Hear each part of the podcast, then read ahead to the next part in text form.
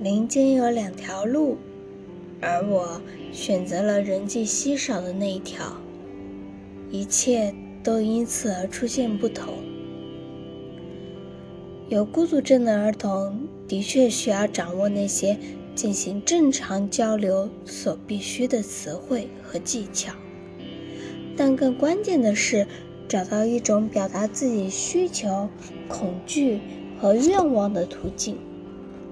我们必须要让孤独症孩子的想法和感觉被听见，即使那是无言的声音。如果不这样做，人们将永远都不会发现蕴藏在孩子的孤独症里的机会和天赋，甚至有可能就将其埋没。